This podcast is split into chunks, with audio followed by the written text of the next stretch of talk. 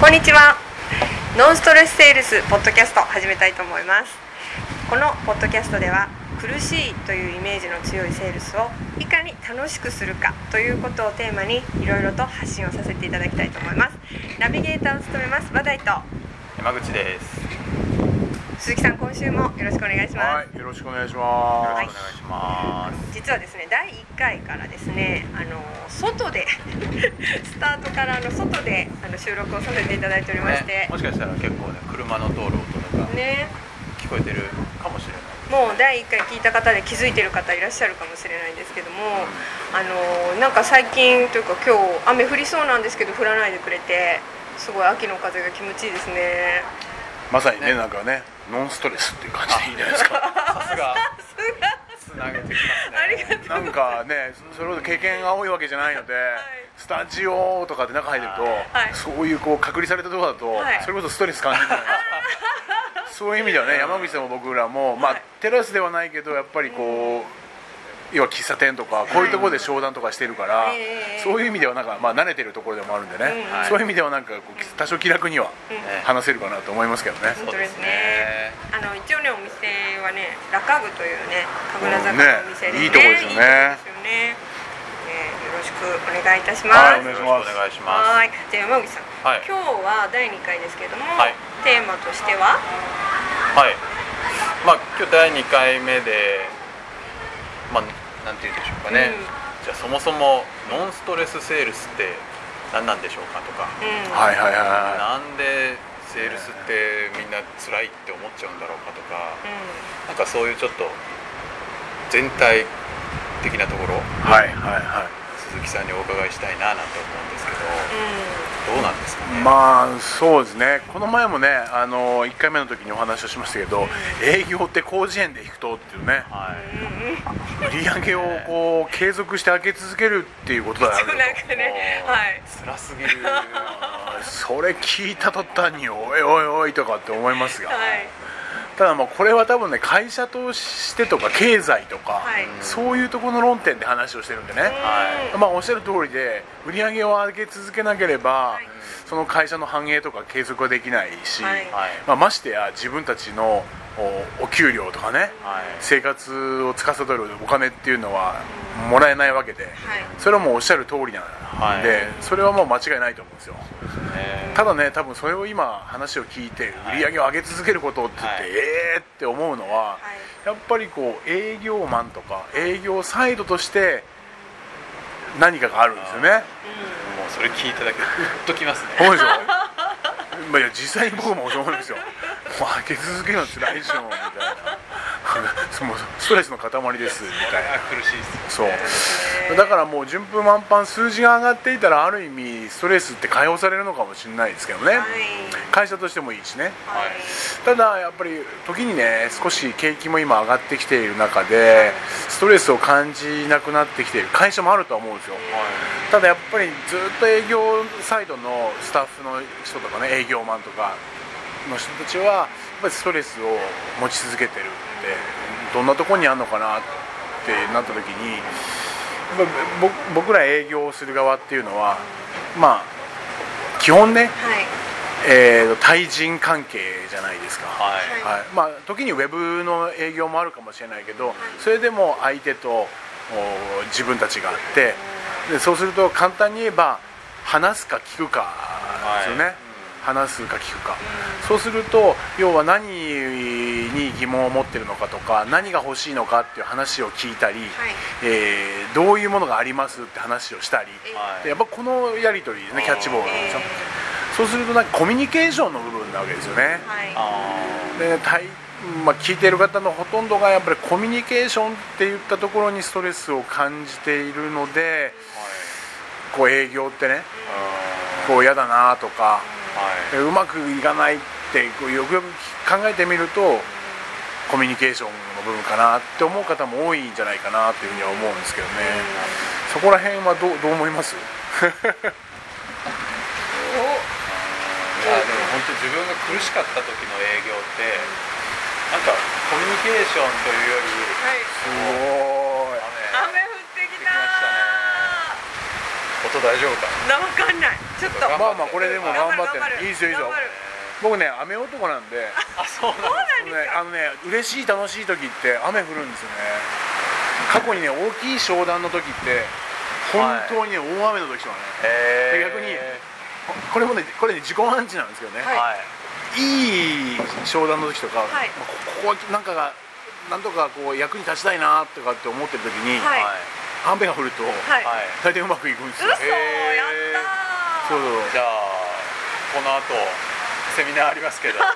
そうああそうね。やったー。はい、この後ね、はい、ありがとうございます。もう定期的にね、はい。あのポッドキャストもそうですけど、セミナーもね企画いただいて、い。皆さんのね生でお話をねお聞きできたりとか、はい。僕の方もお伝えできるのは本当にうん。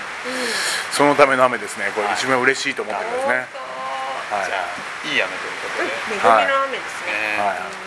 そう。であのコミュニケーションってとこなんですけど、はいはい。自分が苦しかった時って本当に一方的に買って買ってってただ言ってて、いまあ、当然いらないよって断られてしょんぼりしてたなっていう気がなんかあんまりこうコミュニケーションできてなかったなっていう。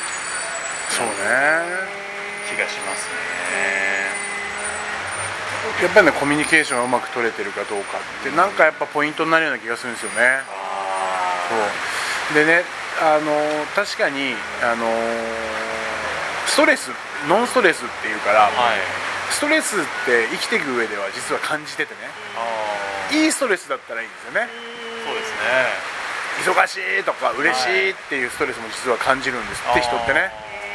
あのなんかそうだな分かりやすく言うとストレスって言うんですね。結婚式って2人にとってはあ嬉しいことでしょ、はいなるほど。はい。だけど結婚式を挙げてはい。うまくいくかなとかどうかなってあれはいいストレスを感じてる。あー確かになんかいい緊張感というか。そうそうそういい緊張感もそう。緊言い方を変えたらいいストレスを感じてるんですよ。そういう時には実はいいパフォーマンスが出る。へー。もね言ってたんですけど。まあここではねえノンストレスでこう比較的悪いストレスねそこをどうするかっていったところなんで。なのでそこの部分ではあるんですけど、うん。まあ、大体だからそこってうまくねうん。相手のことが分かんないとか、はい。どうしたらいいか分かんないっていう。そこってどこにあるからですよね、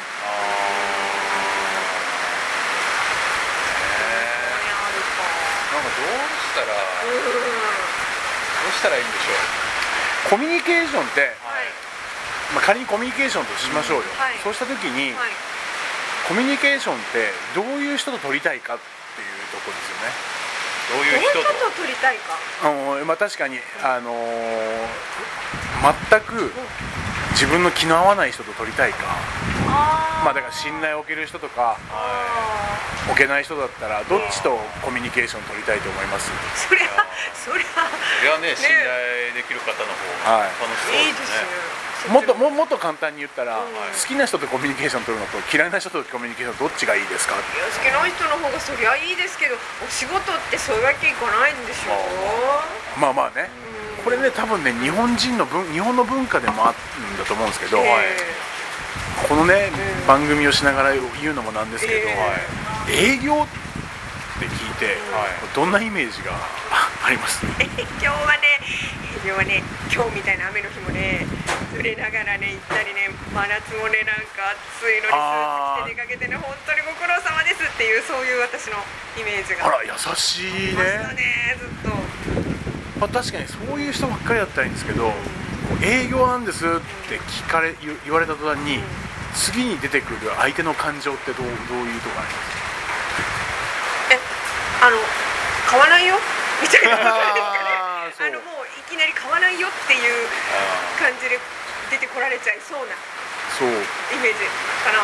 さっき僕は営業ってコミュニケーションで話す聞くだっていうイメージがイメージで言いましたけど実は違う側面では営業って売るか買うかだっていう論点になりがちなんですよ。あってことはそういうイメージそうでしょ、まあ、間違いないんですけど、はい。ただ売らだからそれ言い方変えると売られるとか。あそうそうそっか。そうですね。買わせるとか。うんうんうんうん。だから営業なんですって言われた途端にあ売りに来た。そうすると精神的には何かって言ったらはい。信頼できるとか好きとかになりますかっていう感じなんですけどね。あいやどっちかっていうと。ですよね。うんなんだろう。あちょっとなんか警戒して防御みたいな。そうですね感じになっちゃいますよね。そう。そうするとやっぱり不審まあ不審者とは言わないですけどね。不審者。不審者とは言わないけど、はい。だけどやっぱりまあ信頼はしてないわけですよね。うん。そうするとこの人大丈夫かなとか何のために来たんだろうとか。やっぱりそこの部分。そうですね。だからまあ一つ言えば第一印象っていうね、はい。見た目も重視だとは思いますよ。ああそう。はいはい、まあ、僕はそこも重要だとは思うんですけど、はい。やっぱりいかにこうストレスを減らすかって言ったら、い、かにやっぱりこう仲良くなるかとかね。はい。そういうところの論点って絶対的にあると思うんですよね、うん。確かに。だからそこがこういわゆるノンストレスっていうところは、はい。人間関係をきちまあきちっとじゃないけどそこの部分を意識していってまあ大切ですからある意味、うん、恋愛関係で言ったらこの人が好きだって思ったら、なんとか仲良くしようと思って、いろんなことを聞いたりとかするじゃないですか。そうですね。食べ物何が好きですかとかね。趣味は何ですかとかうん。どんな曲聴きますかとか。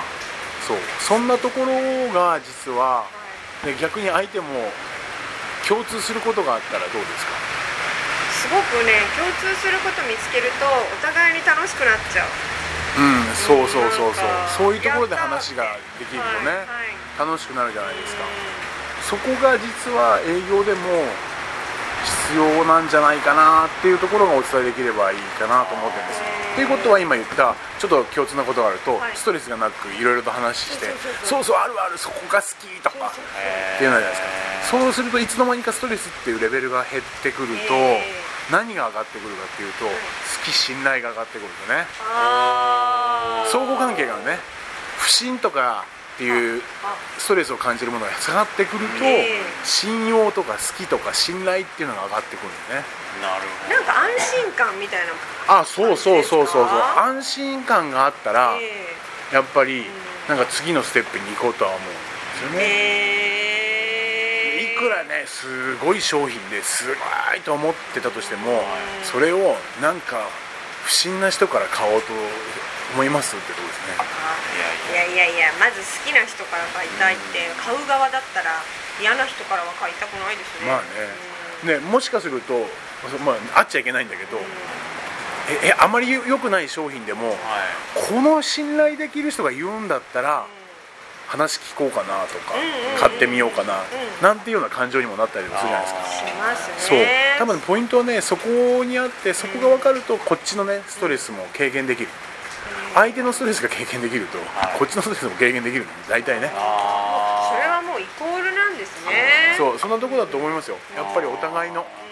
常にじゃあコミュニケーションってお互いだから。はいそうそこをね少しずつそう。へえケーションはそうやってストレスをちょっと減らしていくことによって相手が安心して信頼とかそういうのをビヨーンって伸ばしていく。そうそう。そんなところを、まあ、時間以降ね、はい。日常のふとした行動のところで、ああそこってやっぱりだから信頼ができてないのに、とか好きって思ってもらってないのに、こんなこと言ってるから、それだったら嫌われるよねみたいな、まあ、まさに恋愛関係近かったりするでしょ？そう。そんなところの話がそうだからイコールになってくるんで、時にだから何かね、うん。今回ご質問とかもいただけるのであれば、うん。このたわいもないことでいいですね、はいそう。そうですね、はい。なんかますますね次が楽しくなってきて どうやってその人間関係をねじゃあ良くしていくのかとかうん。はいはいはいはい。気になります気ねになる。ちょっともう第3回が今から超楽しみですがそうどちらかというとそれをねできるだけこう短時間でね仲良くなっていくとかね信頼を得るためとかに、はい、はい結びつけていければっていうふうには思ってますんで、そんなことぜひぜひ。できちゃうんですか？そうできますね。そう。じゃあそれを次回以降、はい。また教えていただけるということで。はい、楽しみにしております。はい、よろしくお願いします。よろしくお願いします、はい、今日はどうもありがとうございました。はい。はい、最後にですね、ちょっとお知らせです。ノンストレスセールスポッドキャストでは、皆様からのご質問をお待ちしております。セールスでのお悩み相談や、こんな時どうするの？なんていうご質問をですね、鈴木さんにどうぞあのお答えいただきますので、皆さんどうぞですね、どしどしご質問をお願いいたします。よろしくお願いします。はい、ははい。それではあのまた第3回よろしくお願いいたします。はい。ありがとうござい。ありがとうございました。ありがとうございました